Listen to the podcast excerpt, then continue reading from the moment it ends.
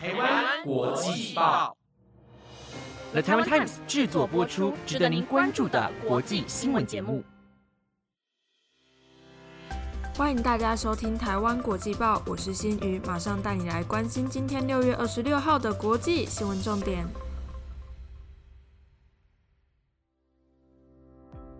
各位听众朋友们，晚安！马上带你来了解到今天的新闻有：美最高法院废堕胎权，民怨四起；拜登签署枪支管制法案，称将拯救无数生命；G7 北约峰会接连登场，乌尔抗中成焦点；欧洲罢工潮持续延烧，铁路航空大乱；俄罗斯恶作剧双人组戏弄 J.K. 罗琳。如果想了解今天的新闻内容，就跟我一起听完台湾国际报吧。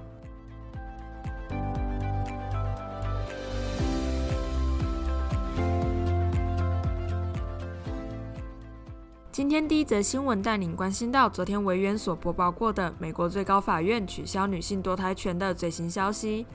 美国最高法院在前天作出世纪判决，将取消1973年罗素韦德案所保障的女性堕胎权。根据英国广播公司的报道，美国最高法院将取消1973年罗素韦德案所保障的女性堕胎权后，美国国内约有半数的州会实施新的禁令，部分州内提供堕胎手术的诊所也纷纷关闭。目前，美国国内有十三个州有自动生效法。跟观众朋友补充一下，自动生效法在这边是指，当最高法院的判决出炉后，这些州的堕胎禁令将会在三十天内生效。这项判决一出炉，马上引起社会的热议。昨天，美国各大城市也有许多民众纷纷走上街头，高喊“我的身体，我的选择”等口号，来抗议最高法院的裁决。许多美国艺人也纷纷站出来发声。国民天后泰勒斯也对此表示，对于现况感到非常害怕。在经过数十年为女性身体自主权奋斗后，最高法院的裁决将她从女性的身上夺走。女歌手怪奇比利也在昨天登台表演时向观众表示，昨天对于美国女性来说是黑暗的一天。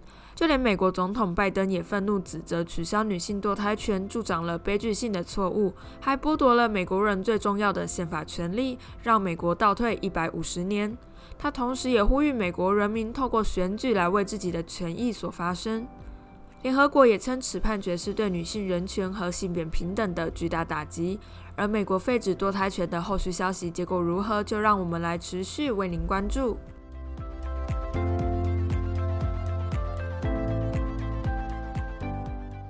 第二则新闻同样带你来听到有关美国的最新消息。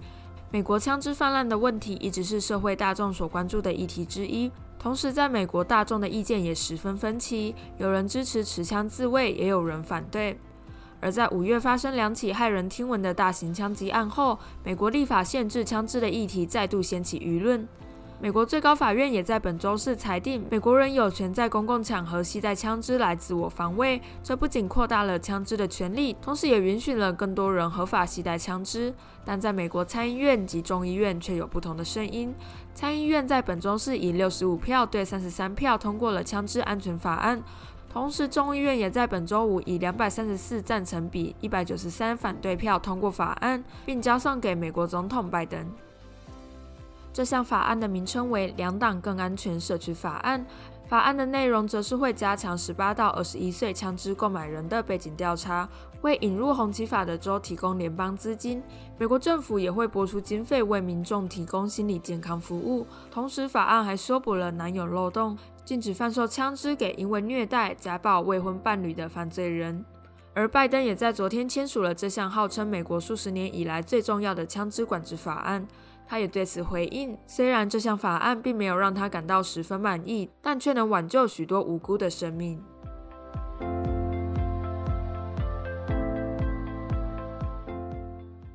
下一则新闻带你来关心到政治。七大工业国组织 G7 峰会与北约峰会将在今天与欧洲接力登场。两场重要的会议将与各国领袖讨论乌俄战争、能源及粮食危机等等国际议题。这两场会议的重要目标放在团结西方国家，援助乌克兰抵抗俄罗斯外，还将对抗中国大陆崛起。首先，先带你来关心到 G7 峰会。据悉峰会将在今天与德国南部巴伐利亚展开为期三天的会议。本次峰会与去年相比较为暗淡。去年各国领导人在新冠病毒肆虐全球后首度碰面，当时还誓言要将事件重建为更好。但不料今年在乌俄战争爆发后，粮食短缺及经济的问题一一浮上台面。联合国还在本周五警告将发生前所未有的全球粮食危机。外界也预估本次峰会的重点应放在支持乌克兰、持续抵制俄罗斯以及对抗通膨等经济问题。此外，本次峰会还邀请阿根廷、印度、印尼以及南非等国讨论基础建设，提供他们另外的投资选择来抗衡中国的一带一路政策。再来带您关心到北约峰会，北约峰会将在本月二十九到三十号于西班牙马德里举行。根据消息人士指出，北约预计在会后公布将扩大部署东欧部队来加强欧洲的安全措施。北约不仅首次邀请澳洲、日本、南韩以及纽西兰，还将中国大陆崛起写入组织指导原则，明显展露出北约关注的地区将从欧洲扩大至亚太地区。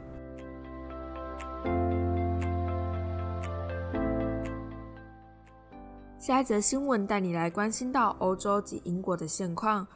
近期受到通膨飙升的影响，导致世界各地陆续传出抗议活动及罢工潮。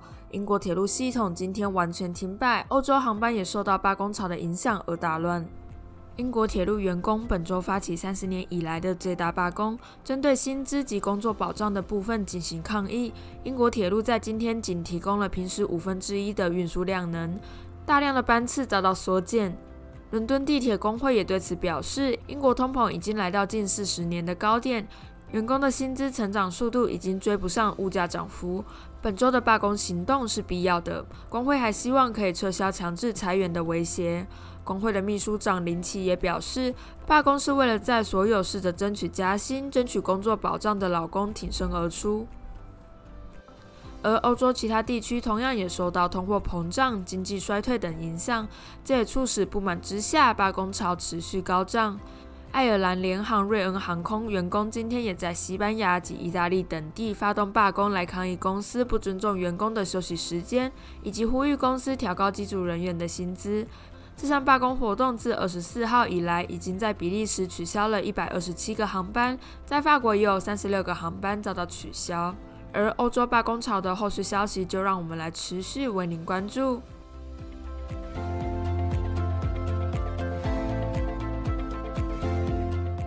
今天最后一则新闻，带你来关心到与乌俄战争有关的新闻。《哈利波特》的作者 J.K. 罗琳曾发文批评俄罗斯入侵乌克兰一事，并捐赠数千万美元来援助乌克兰，但他近日却遭到来自俄罗斯的恶作剧双人组戏弄。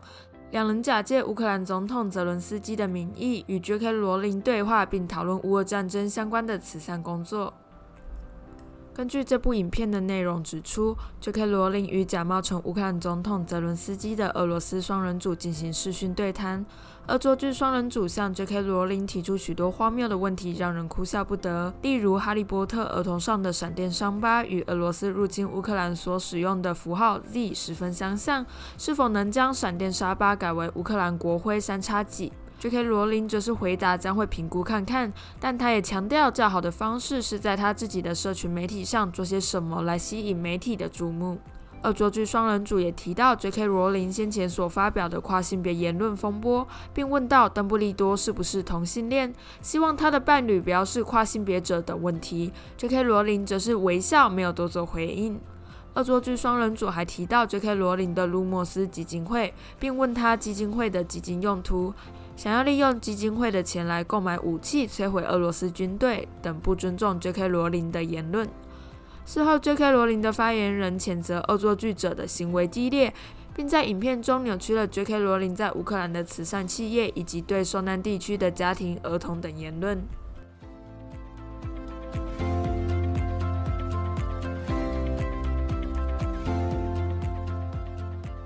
以上就是今天的台湾国际报新闻内容，由台湾 Times 制作播出。感谢大家的收听，我们下次见。